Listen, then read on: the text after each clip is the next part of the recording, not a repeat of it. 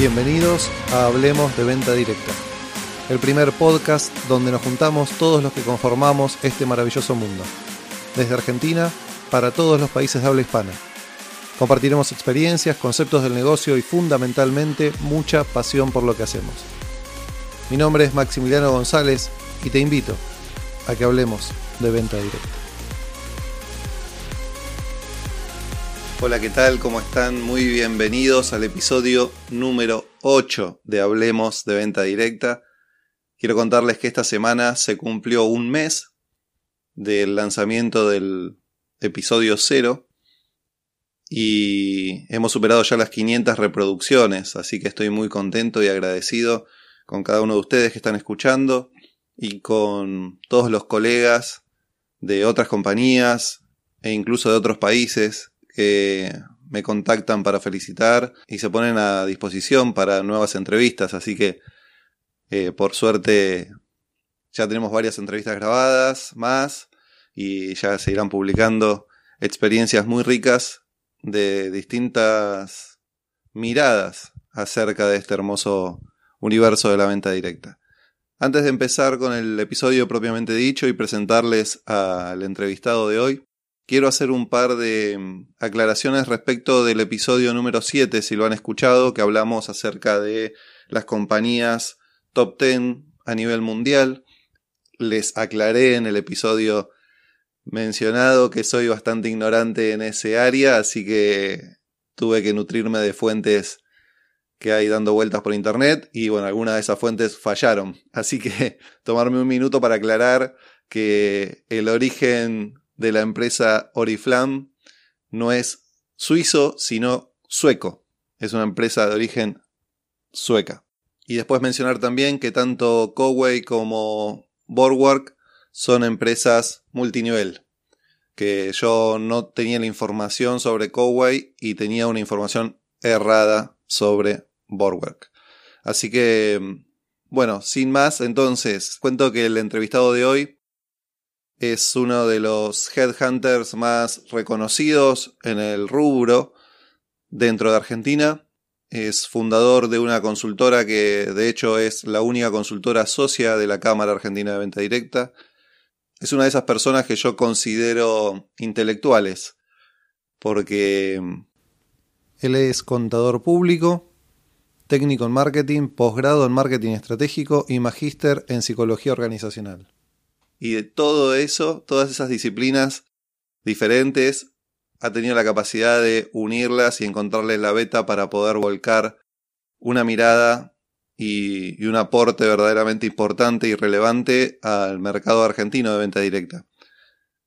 Él es docente universitario hace más de 20 años, tiene una trayectoria en el rubro, tanto como staff como, como consultor de más de 35 años. Es una persona súper agradable, tengo la suerte de conocerla hace casi 10 años y cada café que comparto con él es un placer y un gran aprendizaje. Es un estudiante casi diría que obsesionado del mercado, está al tanto de todo, está muy actualizado, es muy generoso también porque comparte los papers y, y la información que le llega con colegas. Y creo que es una de las personas que entiende este concepto del que hablábamos hace algunos episodios atrás, de que si la pecera de la venta directa se convierte en un océano, todos vamos a estar más beneficiados. Así que es un placer tenerlo en este episodio y los invito a ustedes a escuchar la entrevista con Horacio Bocacci. Bueno, Horacio, bienvenido. Muchas gracias por recibirme virtualmente. Un gusto, un gusto como siempre charlar con vos, Maxi. Bueno, Horacio, para la gente que no te conoce todavía, contame un poco, vamos a tus inicios. ¿Cómo, ¿Qué hiciste antes de tener tu primer contacto con algo relacionado con venta directa? Bueno, primero te digo que eh, yo tampoco me conozco demasiado, ¿no? Porque estoy permanentemente cambiando. Así que este, hay que seguir explorando. Eh, ¿Qué hice antes de, hacer, de, empezar en la venta directa? Mira, que me llevas 35 años para atrás. Yo estudié eh, no sé si por mandato paterno, porque mi viejo era esa, de esa, de esa disciplina, eh, estudié para contador público en la Universidad de Buenos Aires, hice la carrera de contador, egresé, y mientras estudiaba, eh, trabajé en un estudio, de hecho me recibí y seguí trabajando en ese estudio, en un estudio de esos grandes, con muchos auditores, no hacíamos impuestos, había otra área que hacía impuestos, éramos alrededor de 100 auditores. Y, y bueno, tuve ahí ocho años, este, terminé como jefe de, equipo, manejando un equipo de auditores, haciéndome cargo de, de balances que cotizaban en bolsa, o sea, los balances trimestrales. Y bueno, este, la verdad que lo hacía este, razonablemente bien, supongo, porque fui creciendo y fui desarrollándome en eso. Y valoro muchísimo esa experiencia porque me permitió conocer muchos tipos de industrias, de todo tipo de industrias, este, desde el agro, los remates ferias de Hacienda, las industrias lácteas, eh, astilleros Tandanor, eh, Somisa, fábrica de acero. Un variadito. Eh, total, y eso implicaba obviamente mucho viaje, ¿no? Pero además de mucho viaje, implicaba mucho intercambio con gente, que siempre eso me, me gustó. Yo no sé si hubiera podido estar esos ocho años sentadito detrás de un escritorio como contador. Creo que hubiera salido disparado por la puerta porque porque esto era totalmente distinto. Era este, terminar un trabajo y agarrar este, en aquel momento el, el file, el archivo en papel y salir a otra empresa y estar dos, tres semanas en otra empresa y después volver a cambiar. Bueno, y en ese, en ese, en, ese, en esa empresa, había sido compañero mío, jefe de, de otro equipo, eh, que se había ido a trabajar en una empresa hacía un año más o menos, eh, un día me llama y me dice, Horacio, ¿querés venir a trabajar conmigo? Y contarme de qué se trata. Le digo, y ahí di el mal, ahí di el mal paso. eh, sí, porque me estaba llamando, él era gerente eh, de un departamento de asistencia al distribuidor en Tupperware. Ah, mira. Claro, como yo digamos tenía un poco la formación de, de estar visitando empresas y demás, y en ese momento Tupperware tenía 33 distribuidores independientes. Evidentemente, bueno, más allá de alguna otra cualidad que habrá visto, este, sabía que mi, mi cabeza tenía un formato para trabajar determinado y digo que di el mal paso y es exactamente así. Le digo, me acuerdo que empecé a trabajar un 2 de mayo, en realidad era primero de mayo, feriado, entonces empecé un 2 y le digo, ¿dónde nos encontramos? ¿Dónde voy? La empresa estaba en 25 de mayo en el edificio de la Bolsa, 25 de mayo y corriente. ¿En qué año estamos hablando? 1984. Y le digo, voy a la empresa a las 9 de la mañana. Me dice, no, no, nos encontramos en Callao, esquina Libertador. Y yo, ¿cómo Callao? Dame la dirección exacta. No, me dice, Callao, esquina Libertador. Nos vamos a encontrar en la esquina, ahí en la vereda. Yo, ya había renunciado al estudio. Yo digo, ¿cómo es esto? ¿Dónde, qué, ¿Cómo es esto? Entonces este, le digo, decime por favor qué tenemos que hacer, porque no me estás dando una dirección. Ah, me dice, no vayas a venir de traje. Ah, mira. no, no, no, venite de sport. Casual, como le dicen ahora. Sí, sí. Va a ser tiempo. Bueno, para resumir, en la esquina de Callao y Avenida Libertador estaba el Ital Park. Parque de juegos, que era el más grande, más importante en ese momento, este, y yo tenía que ir ahí. Entonces le digo, cuando nos encontramos, éramos ya ocho personas más o menos, le digo, decime ahora qué hacemos acá. Tupperware tiene alquilado el Little Park para que su fuerza de venta juegue. No te puedo creer. Sí, claro, yo lo miro y digo, ¿y yo qué tengo que hacer en este escenario? Devolver las pelotitas, por ejemplo. Porque las, dice, porque las chicas van a jugar y a vos, según el juego que te toque, vas a tener que asistirlas. Yo lo miré, digo, ¿dónde me metí? Y vos venías de un gran estudio contable, ¿no? Claro, imagínate, digamos, digo, esto me suena mal. Bueno, el asunto es que fue muy divertido la mañana, este, había mil mujeres jugando en los distintos juegos y entregábamos los premios, por si volteaban los muñequitos, todo lo que imagínate lo que era. Terminó el día, digo, bueno, listo, me dice, mañana nos encontramos en el Sheraton de Retiro. Digo, ¿qué tenemos que hacer ahí? Me dice, tenemos alquilado el Salón Libertador y estas mujeres que vienen acá un día, dos días de seminario en el Sheraton. Ajá, ¿y yo qué tengo que hacer? Eh, tenés que controlar el ingreso. Tenés que ver que tengan el solapero con el nombre o si no dárselo. Digo, ¿qué me pasó a mí? ¿Qué me pasó? Bueno, eh, así fue que terminé divertidísimo trabajando y al poco tiempo participando de, de esas de esas fiestas eh, inclusive haciendo de Tortuga Ninja, por ejemplo, en el Gran Rex contra mis mujeres. No lo puedo creer. Yo quiero ver esas fotos. Las tengo. las tengo. O de hippie en el Hotel de la Cañada en Córdoba, o de psicólogo en el Sheraton atendiendo.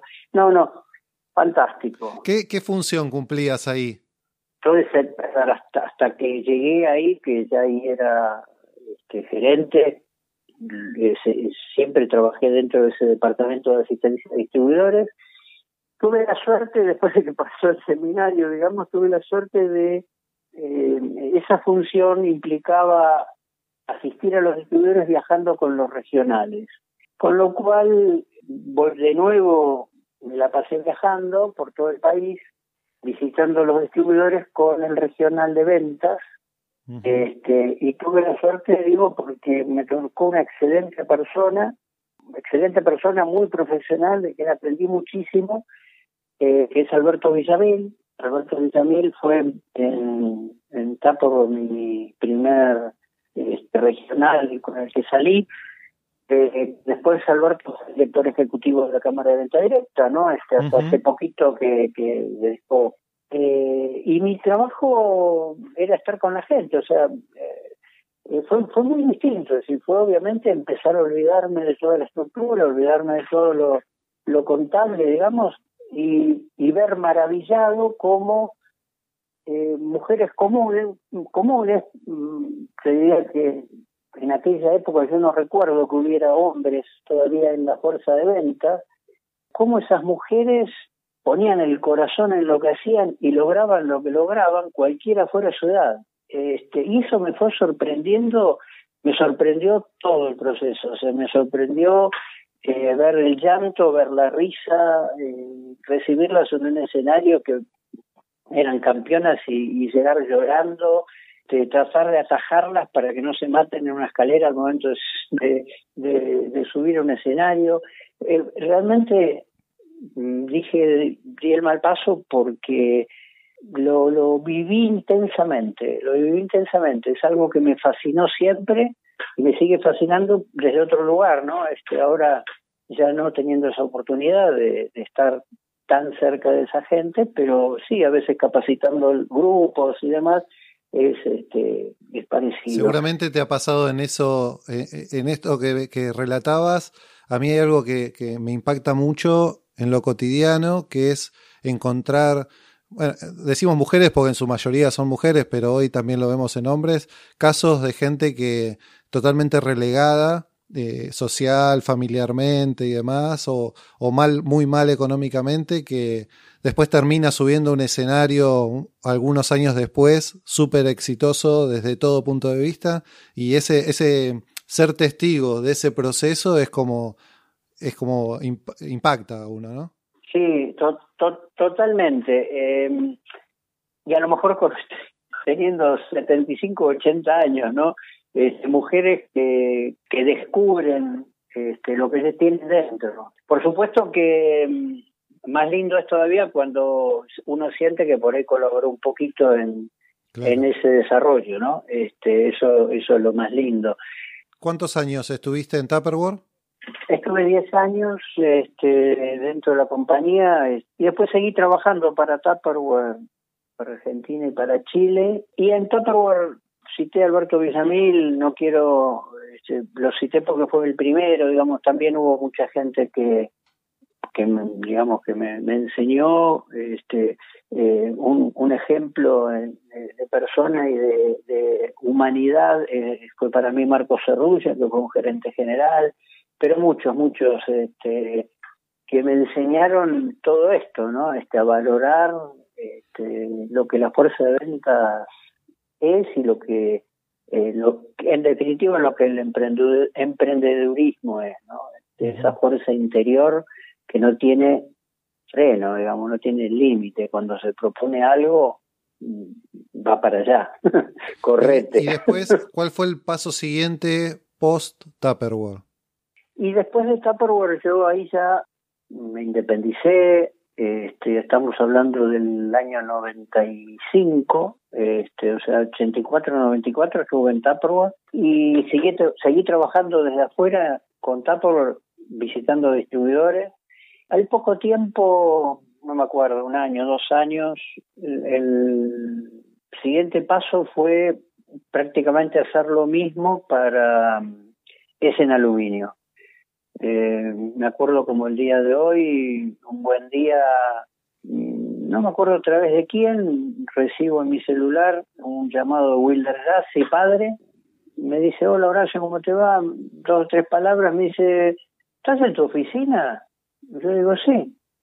Eh, mira, estoy por Belgrano, ¿te puede grabar?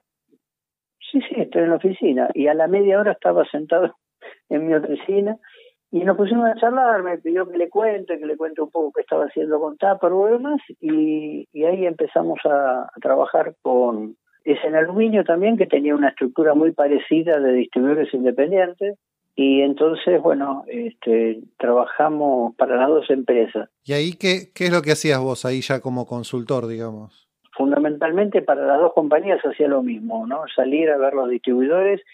Tenía un equipo de cuatro o cinco personas que salían a los distribuidores y hacían, digamos, la supervisión de lo que el cliente que pedía. Este, y esto podía ser eh, digamos, cualquier, poco en cualquier este, tema. Se supervisaba este, los programas que implementaba la compañía, las promociones, la liquidación de promociones, eh, todo lo que el cliente pedía, o sea, podía tenía contadores que, por pautas de contrato, no sé, por ejemplo, tenían que pagar los impuestos o, o tener activos los seguros y yo tenía gente que iba y los visitaba con un cronograma, no de sorpresa, sino todo programado.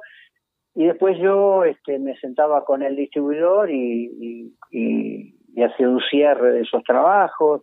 Eh, fue, fue una etapa, eh, no, te, no, te, no te dije, digamos, que en un momento, antes de salir de Tupperware, en los distintos momentos de, picos y valles de nuestra querida Argentina, Tupperware, eh, 16 de sus distribuidores, de los 33 distribuidores independientes, los por una cuestión de, de no llegar al punto de equilibrio, eh, los sostuvo este, incorporándolos como lo que se llamaba compañía de ships y la mitad de los distribuidores fueron propios. Lo, las distribuidoras pasaron a ser empleadas de la compañía y este y yo y a mí me pusieron a cargo de esos 16 distribuidores. Así que este, la mitad de los distribuidores este, tenía 70 personas que trabajaban en esa, en esa división para que esos 16 distribuidores pudieran este, cumplir con sus planes, objetivos y demás. Un, una posición similar a un gerente de ventas, digamos, sería. Eh, es, en realidad no, porque eh, la compañía en ese momento para tomar esos 16 distribuidores creó una compañía que se llamó Beterco, Better Company, Better Co, o sea que esos distribuidores eran y sus empleados eran no eran empleados de la compañía sino eran empleados de Betterco. Ah, ok. Esos 70 empleados y, y, y yo digamos seguí siendo empleado de Tupperware pero como responsable desde Tupperware de toda la operación de esa compañía. Y hoy, hoy día, ¿qué es lo que haces en relación con venta directa? Primero que yo viniendo con una formación dura como es la de contador público, mientras trabajé en Tupperware, fui descubriendo, este, digamos que más allá de que el trabajo me llevaba por otro lado, que mis gustos, mis preferencias iban por otro lado, me puse a estudiar marketing. Y después de estudiar marketing, hice un posgrado en marketing estratégico. Este, y, ahí empecé a dar, en la universidad a dar clases, ¿no? Este, con lo cual también em, empecé a asesorar eh, algunas compañías en lo que tenía que ver con las acciones de marketing directo, que no tienen nada que ver, por supuesto, con la venta directa. Claro.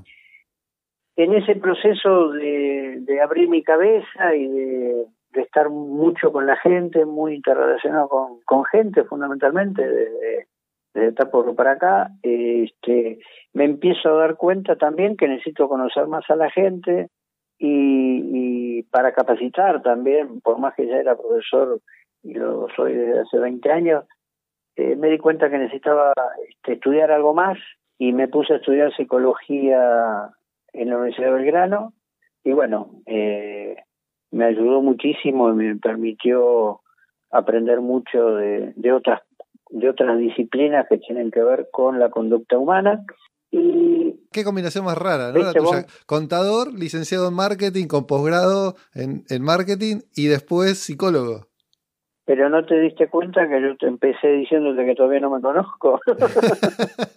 pero no, es que me parece que es así. Eh, como decía Popper, el conocimiento es finito y la ignorancia infinita. Cuantas más preguntas te haces, más te das cuenta que no sabes. Y, de eso se trata. Me parece que, es divertido ir, ir, ir, hacer ese camino, digamos. Eh, obviamente eh, entiendo que es mucho más, menos más arriesgado tener una función en un ministerio con un sueldo fijo. Sí, claro, no, pero bueno, sin duda en tu caso tuviste la capacidad de áreas tan, eh, en principio desde afuera, tan dispares, poder unirlas todas en una misma actividad, en definitiva. A ver, eh, es que yo también digo que mm, para lo que hago eh, se lo digo a mis alumnos, ¿no? Este, por ejemplo, yo no puedo hacer marketing sin poder manejar números. Definitivamente. Y les digo, si ustedes creen que van a ser buenos en marketing porque hacen un desarrollo de una promoción linda, este, empecemos por, por este, saber que necesitan saber si es rentable esa promoción. Claro, tal cual. Por más linda que sea, si no es rentable, no te la van a probar. Y yo como marketinero no quiero depender de un financiero para que me boche un proyecto, así que lo voy a, lo voy a analizar yo primero. Y así con todo. Pero bueno, en definitiva, vos me preguntaste y no que me quiero ir, eh, eh, digamos, ¿qué hago para la venta directa? Eh, durante 10 años fui mi empresa, digamos, fue la responsable de ayudar al, al Departamento de Desarrollo y Entrenamiento de Ventas de Avon para seleccionar gerentes zonales. Eh, en aquella en aquellos momentos, eh, año 2000 a 2010, estoy hablando ahora, eh, empezamos en papel, recibiendo de Avon cientos, por no sé miles, no sé, cientos de sobres porque aún tenía dos grandes convocatorias, convocatorias anuales y había que abrir los sobres y clasificar y leer y cargar en un Excel y me acuerdo que era un proceso imposible, imposible no, pero se hacía, hoy, hoy mirándolo hoy digo cómo hacíamos eso, y las cajas archivos donde se archivaban, bueno, obviamente te cuento el final del proceso, eh, terminamos teniendo un proceso desarrollado online en plataforma internet que Avon que lo hicimos nosotros para ellos, pues tenemos también soporte de sistemas y desarrollamos eso para que Avon pudiera ir monitoreando desde Buenos Aires o la gerente de zona que estaba en Kitilipi podía ver qué estaba pasando con sus sus gerentes de zona candidatas y fuimos haciendo todo el proceso, este, primero de preselección de todo eso que llegaba, después de entrevista telefónica, después este test online, eh, después eh, al selecto grupo que llegaba, reducido que llegaba al último proceso, eh, desarrollamos dos días de actividades grupales, de trabajos de dinámicas grupales, para evaluar si cumplían con lo que nosotros, va, con lo que Abón quería cumplieran, y finalmente después este, ya la compañía hacía un psicotécnico y todo eso quedaba registrado en el sistema y, y, se sabía, este, digamos, inclusive ahí le terminamos redondeando el sistema hasta con el ingreso del examen médico, etcétera, o sea que y eso era constante porque Avon, una empresa de esa magnitud, era búsqueda permanente. Sí, dos grandes procesos y después puntualmente, no sé, se les iba la gerente zonal de Neuquén o una de las gerentes zonales de Neuquén y ahí nos decían, por favor, pongan foco, publiquemos, salimos a buscar Neuquén.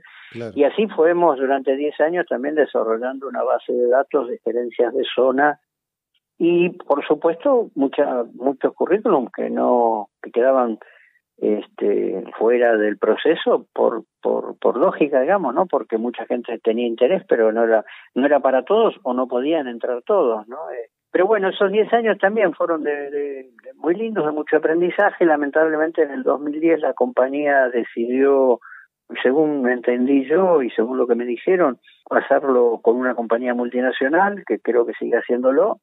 Y bueno, internacionalmente vos sabés cómo son estos contratos, este, digamos que la gente que con la que nosotros trabajábamos lo sintió porque eran 10 años de trabajar en equipo claro. y, y, y, es más, no tuvieron la autorización para comprar ni el sistema ni la base de datos, con lo cual me dicen, yo no puedo creer que voy a tener que volver a recibir los currículos, no sé si ya los vi, y no sé si ya los vi. En cambio, en nuestro sistema ingreso el DNI, ya sé cuántas veces postuló la mujer, hasta dónde se llegó en el proceso, si trabajó o no con nosotros, todo, ¿no? Pero bueno, no importa, es un, es un, es un detalle. ¿Actualmente se siguen realizando ese tipo de búsquedas en las empresas así con el formato de Avon?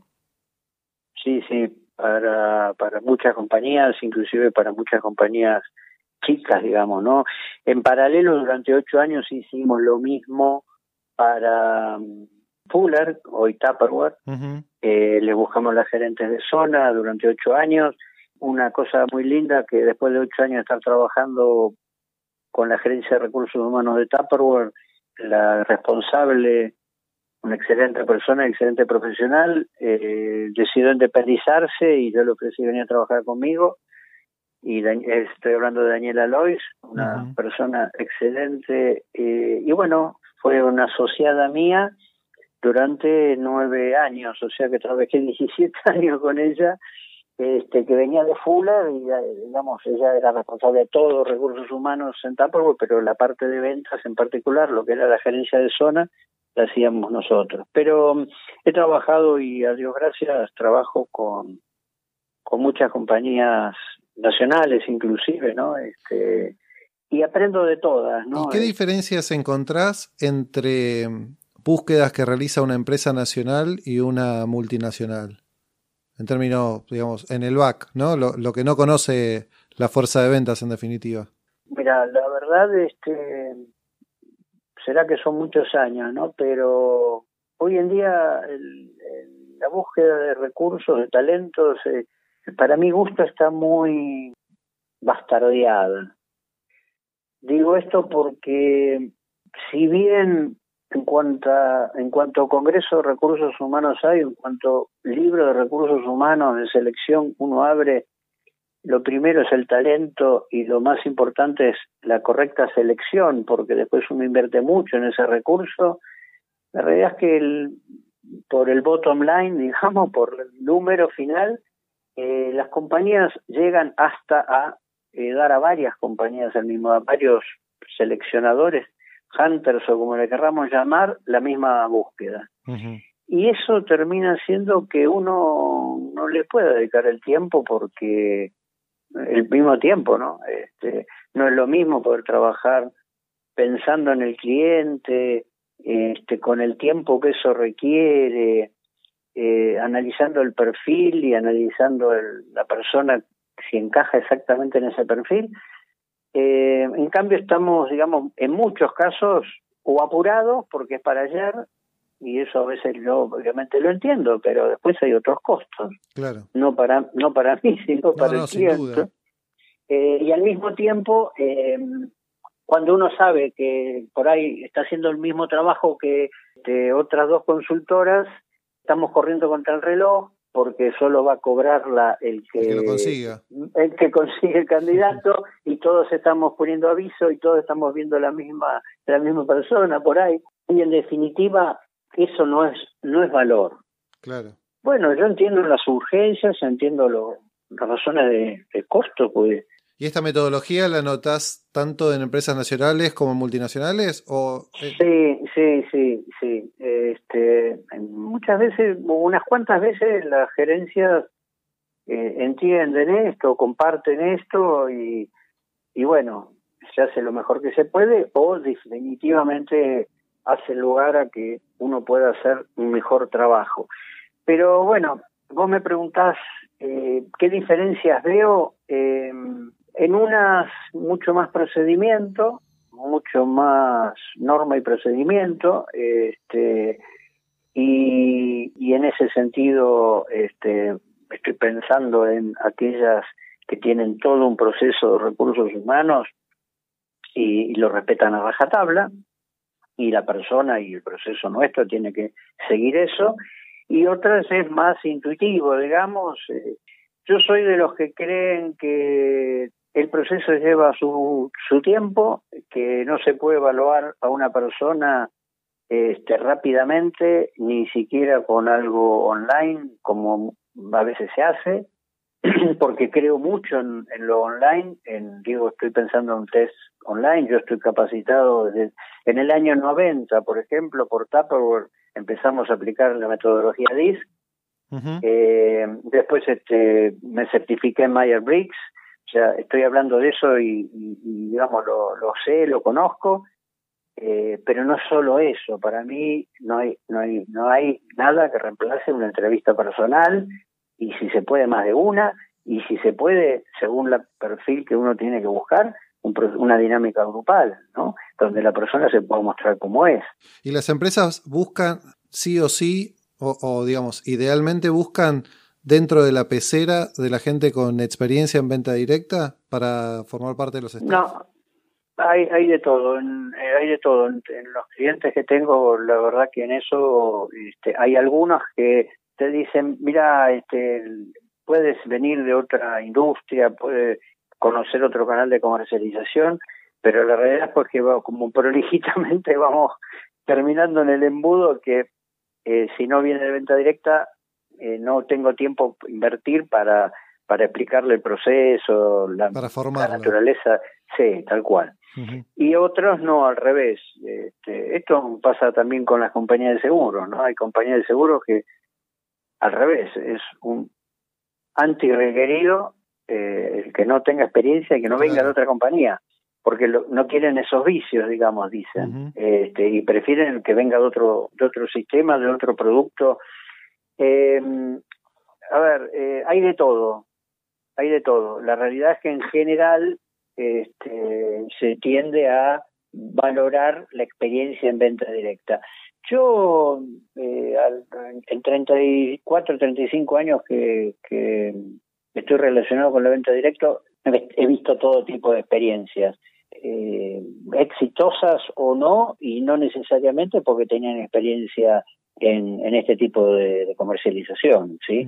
Este, me parece que, que no, no, no tiene nada que ver. Este, si la persona tiene las actitudes, las aptitudes y los conocimientos eh, de, de, lo comercial, va, a ir para adelante sin lugar a duda. Eh, le va a ir bien. Si vos fueras eh, en este momento el gerente general de una compañía de venta directa y yo soy tu headhunter, y, te digo, me decís, mira, quiero tener un gerente de área comercial. Y yo te digo, bueno, Horacio, decime ¿qué características tiene que tener tu gerente de área comercial, hombre, mujer, ideal? Si me tenés que mencionar tres o cuatro cosas. Y eh, para mí es muy importante los valores, este, porque yo no tendría trabajando conmigo gente que no comulgue con los valores de la compañía y con mis valores personales.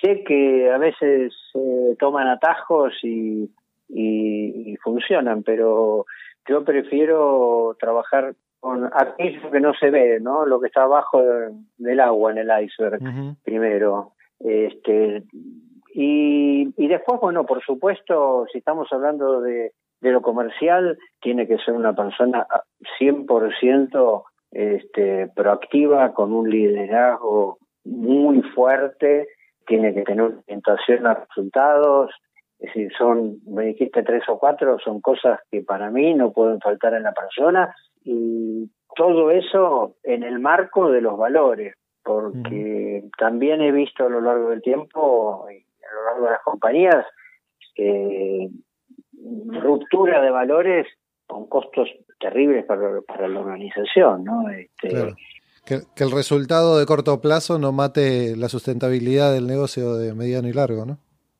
Sí, sí, totalmente. Eh, a ver, eh, claramente yo priorizo eh, en un gerente comercial que sea un tipo sociable, sin lugar a dudas que sea este, persuasivo, que maneje la persuasión en la gente, porque tiene que ser un líder que vaya por, el convencimiento, no por la orden, este, tiene que ser competitivo, sin lugar a dudas, tiene que ser decidido, porque requiere autonomía, eh, lo quiero así. Ahora, eso quiere decir que no tenga que ser este, preciso o que no tenga que ser cuidadoso, no. Es decir, este, a lo sumo hay, hay factores que van a estar más altos que otros, este, claramente, ¿no? Este, pero yo no quiero un gerente comercial que no sea preciso. Este. Otras de, tus especialidades, eh, eh, más allá del reclutamiento, está en la formación o en la capacitación de los recursos. Y sí, sí, en, esa línea, digamos, que, em, y mirando un poco hacia futuro el mercado, em, ¿qué, ¿qué tipo de conocimientos o habilidades deberían de invertir la empresa para, para con su propio staff o incluso su fuerza de ventas para pensar a futuro en la sustentabilidad del negocio? Mira, eh, yo diría, eh, lo primero es tener un cuadro de situación de mi equipo, a ver este, en qué son fuertes y en qué son débiles, porque desde luego que la, digamos, la capacitación tiene que estar orientada a, agregar en cada persona lo que le falta. Eh, a veces que se hacen este, enlatados, no sé, le voy a dar a mi a mis jefes oratoria. Y entre sus jefes tenés gente que es excelente en oratoria, lo ves paraditos en un escenario hablando con la fuerza de venta y no le sacan los ojos de encima, los tiene absolutamente convencidos de lo que está diciendo y los lleva para donde quiere. ¿Le vas a ir a dar oratoria a esa persona? Definitivamente no, definitivamente no. Entonces lo primero que tengo que tener es un análisis de qué requiere este, cada uno de los talentos que yo tengo. Claro, ¿qué habilidades tienen hoy? Claro, y sobre eso este, tengo que trabajar. Eh, hace muchos años, muchos años, que se, digamos, se desarrolla gente que entrena, o sea, train the. Bueno, ¿qué tengo yo dentro de mi equipo para no tener que contratar a alguien? O a lo sumo lo mejor o lo perfecciono para que pueda, en lo que es bueno, transmitirlo a, su, a sus pares, definitivamente. Es decir, ahora, ¿cómo hago eso?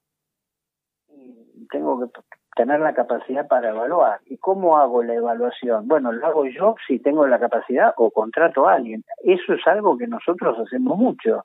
A veces la gente nos pregunta, bueno, entonces vos este, estás dando una capacitación, pero cuando coges a la gente a trabajar en un juego, en una dinámica, los fuera los estás evaluando. Y no es mi objetivo, pero los estoy evaluando. Claro. no es mi objetivo. Y yo a la persona que me contrató le voy a decir, si por supuesto lo acepta, un diagnóstico de ese equipo que me mandó para capacitar, cuáles son sus fortalezas y cuáles son sus debilidades. Yo te voy a decir en qué tenés que seguir trabajando con una persona para, para, para, para que sea útil, porque, porque me parece que es lo más rico, ¿no? Este, si no, ponelos a hacer un curso online y chau. Claro, no, totalmente. Por eso, bueno, mira, hablando de, que salimos de la venta directa hace años, eh, justamente con Daniel Aloy nos llamaron de, de Uruguay para ir a hacer una capacitación de jefes y gerentes. Esto eh, lo pidió el Laboratorio Tecnológico del Uruguay eh, LATU, que es una especie de INCI en Argentina, tiene 1.300 empleados, tiene 11 gerentes y 70 jefes. Y el gerente general le pidió a Recursos Humanos capacitación para los 70 jefes y los 11 gerentes. ¿Te imaginas que una organización como el INTI eran todos PhD este, y nosotros, digamos, no teníamos que parar delante de, este, por ejemplo, los 11 gerentes y agregarles valor. Claro. Lo primero, por supuesto, y esto es anecdótico, es somos porteños y queremos que nos escuchen en Uruguay, es el primer barrera para saltar. Bueno, pero esos 11 gerentes y los 70 jefes durante seis meses, justamente eso lo hicimos con Daniela Alois y la gerente de recursos humanos es Viviana Levi, era Viviana Levi, quien cuando se vino el Uruguay de Argentina también se vino a trabajar conmigo y hoy es la responsable de desarrollo de América RH. Eh, Viviana nos contrató para eso. Bueno, yo te puedo asegurar que vos veías a los 11 gerentes PhD jugando este, como chicos y nosotros observando este, o los 70 jefes interactuando, y vos decís, no puedo creer que esta gente que sale de acá, de estas dos horas de capacitación, se va al laboratorio y no entiendo nada de lo que hace, cómo se pudo meter en esto y cómo se muestra tal cual es. Ahora, este, digamos, todo ese trabajo que duró seis meses fue para mejorar las habilidades que el gerente general sentía que faltaban, pero por sobre todo trabajar no sobre un plan fijo, de acuerdo a lo que vimos al principio y que nos expresaron Viviana como gerente de recursos humanos y gerente general, sino a partir de los primeros trabajos que hicimos con ellos y nos dimos cuenta que a esa gente le faltaba otra cosa. Claro, sí, sí, Es, o sea, es, un análisis constante de, del recurso para ver en qué le puedes aportar. Totalmente, y eso es lo que a mí me gusta, o sea, eh, trabajar con la gente. Es decir, yo sé de compañías que tienen estándares de capacitación, módulo 1, módulo 2, módulo 3, según cómo avanzando la gerente de zona cómo va gerente. Está bien, sí, sirve. Sí, sí, pero vamos canales distintos. Totalmente, totalmente. Además hay algo que hay que considerar. Una cosa es lo que, cómo la persona es y otra cosa es cómo la persona está. Y cuando le evaluamos tenemos que tener en, cuenta eso. ¿Sí? No, no estamos siempre igual y no podemos dar siempre igual. Eso es, eso es que considerar, no podemos sacar una foto de la persona, pues seríamos injustos. Claro. Imagínate que impactados con la pandemia, hoy alguien mirara cómo estamos. Y a lo mejor uno tiene una preocupación en el inconsciente que, ¿cómo sigue esto? Claro, tal cual ya teníamos incertidumbre antes, vivimos en la incertidumbre. Y después que salgamos de la pandemia, ¿alguien sabe cómo vamos a seguir? No. Y eso está trabajando nuestra cabeza hoy.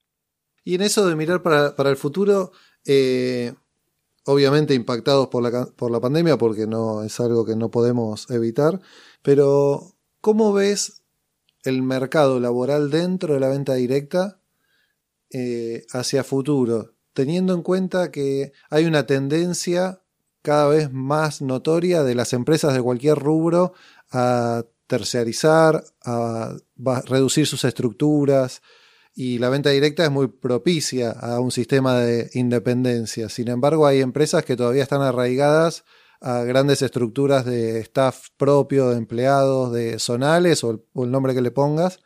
¿Cómo ves digamos, ese camino hacia adelante? Mira, este, una vez dije delante de un grupo de personas que estaban preocupadas por, por la situación y por los trabajos y demás, le dije, muchachos, se acabó el trabajo, ¿Cómo me miraron, este se volvió loco. No hay más trabajo. Tenemos que seguir viviendo. A ver cómo cada uno desarrolla sus propias, sus propios recursos y los pone en marcha para salir adelante. A ver, ¿qué vamos a seguir? ¿Corriendo alrededor como en aquel viejo juego que íbamos corriendo alrededor de las sillas y nos iban sacando de una a la silla para después matarnos por la única silla? No, Definitivamente, por supuesto que no es para todos, pero definitivamente todos tenemos que emprender. Todos. Yo soy un convencido de que vamos para ahí, en mejor, en menor o mayor escala. Yo creo fuertemente que la venta directa, fuertemente que la venta directa es imparable, que va a tener, eh, digamos, por supuesto, este, recursos como lo, la, digamos, la venta online, los recursos online para este, complementar y demás, sí. Pero es imparable una persona, sobre todo si, si cree que está haciendo bien, el bien, digamos, con lo que ofrece, ¿no? Es decir, que si está, es una persona que está convencida y le gusta lo que hace. eh, no hay no hay comparación, digamos, para mí, bueno, hace 30 años que, que lo veo y como dijimos hace un rato, desarrollar una persona y ponerla en marcha es, este, es fantástico y es imparable, es imparable. Soy un convencido que la venta directa va a seguir creciendo mm, con uno o con otro producto, no, no, no importa, digamos, pero esto de, lo, de, lo, de, los sistemas de red, este, todo esto tiene que funcionar y cada uno tiene que tener su propio su propia independencia. La verdad eh, no creo en un mundo donde todos seamos empleados de relación de dependencia y esperemos una jubilación creo que la venta directa en ese sentido es formadora de emprendedores me reía cuando este, aparecían libros eh, marketing one to one y y descubrían que el marketing relacional y el empoderamiento, y yo los leía y me decía, ¿esto es, ¿qué están descubriendo? Llegaron 20 años tarde. Claro, pregúntenle a Earl Tapper cómo empezó, a Billy Kay o a, a Bond. Bueno, Horacio, para, para ir terminando, eh, yo estoy convencido y lo estoy confirmando cada, cada episodio que se publica, que nos escuchan en este momento tres tipos de personas. Nos escucha por un lado gente que no es del rubro, que no conoce nada de venta directa y está acá por curioso. Nos escucha gente que actualmente es emprendedor y forma parte de la fuerza de ventas. Y nos escucha gente que forma parte del staff de una compañía. Si le tuvieras que decir algo a cada una de estas tres personas, ¿qué le dirías? si es, eh, digamos, alguien que, que no conoce la venta directa, le diría, no sabe lo que se pierde. no sabe lo que se pierde porque es apasionante. Obviamente, a lo largo de treinta y pico de años he visto gente que sale despedida, espantada porque no, no, claro, porque no, digamos, como que no comulga con eso, es más, dos, eh, dos más dos es cuatro, y, y, y, quiere todo previsible. No, no, esto no es previsible, esto es este, fascinante. Esto es fascinante. Yo he llorado junto a campeonas y me he emocionado viendo como una mujer que tenía hijos y nietos, de repente eh, le pasaba por encima a todas con su desempeño. Y fueron todos granitos de arena que, que, se fueron poniendo para que esa persona se diera cuenta de lo que llevaba dentro a quien este, ya conoce la venta directa y está en, un proceso de liderar la venta directa, le, pediría que, sin perder plata, piense en las personas. Siempre vuelvo a la persona. No, no, podemos encerrar en un Excel y en un objetivo y en un plan y en un gráfico y en un PowerPoint. Hay que estar en el campo. No sé si alguien de los que me escucha o vos este, leyeron este, bottom, up, bottom up marketing, al Rise, Truth, ese tipo de gente que piensan que no hay que ser tan estratégico, no hay que pensar tanto en el largo plazo, sino que hay que tener una táctica que funcione, salir del escritorio, ponerla en marcha en el campo y si funciona, construir una estrategia para sostenerla en el tiempo. Porque si no, gastamos mucho tiempo para desarrollar una estrategia, después una táctica y cuando le damos a la práctica no funciona. Hmm. Soy muy este, creyente de que hay que estar, hay que sacarse los galones y hay que ir a ver qué pasa con la fuerza de ventas, con la gente, aunque no sea una, un área de ventas, y estar trabajando codo a codo, cada vez más. Bien, Horacio, si alguien te quiere contactar, ¿cómo puede llegar a vos? Bueno, americarh.com.ar es la, la, es la web de la, de mi empresa. Eh, nosotros somos América RH y América Data, que es la parte de sistemas. Eh, tengo mi perfil en LinkedIn como Horacio Bocacci, B larga O, C, C, A, C, C, I. Este, y si no, mi correo electrónico H, B larga O, C, C, A, C, C, I, arroba americarh.com.ar que cualquiera de esas formas me puede contactar. Excelente. Bueno, Horacio, te agradezco muchísimo que hayas compartido este rato y toda tu trayectoria, o al menos una parte de ella, eh, conmigo y con los oyentes. Y bueno, nos estaremos viendo pronto y nos cruzaremos tomando un cafecito, aunque sea. Sí, como no, sabes, Maxi, que te aprecio mucho, este, sos excelente en lo que haces y sobre todo excelente persona. Vuelvo a la persona. Me encantó. Muchas gracias. Bueno, te mando un abrazo, Horacio. Un abrazo grande.